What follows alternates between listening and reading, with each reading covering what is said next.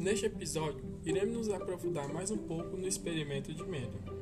No seu primeiro teste, Mendel utilizou dois tipos de gerações puras de ervilhas, uma verde e uma amarela, de genotipos azão-azão e outra azinho-azinho. Após isso, fez uma fecundação cruzada. Com isso, gerou, gerou a geração F1, que deu dos genotipos azão-azinho, azão-azinho, azão-azinho e azão-azinho, ou seja, são, o seu gênero predominante era o amarelo. Após isso, ele fez uma autofecundação, que é quando a, quando a planta se fecunda por si só. Após isso, nasceram as seguintes descendentes: azão azão, azinho azão, azão azinho e azinho azinho. E o azinho azinho era um descendente de Couveia. e o porquê de acontecer isso?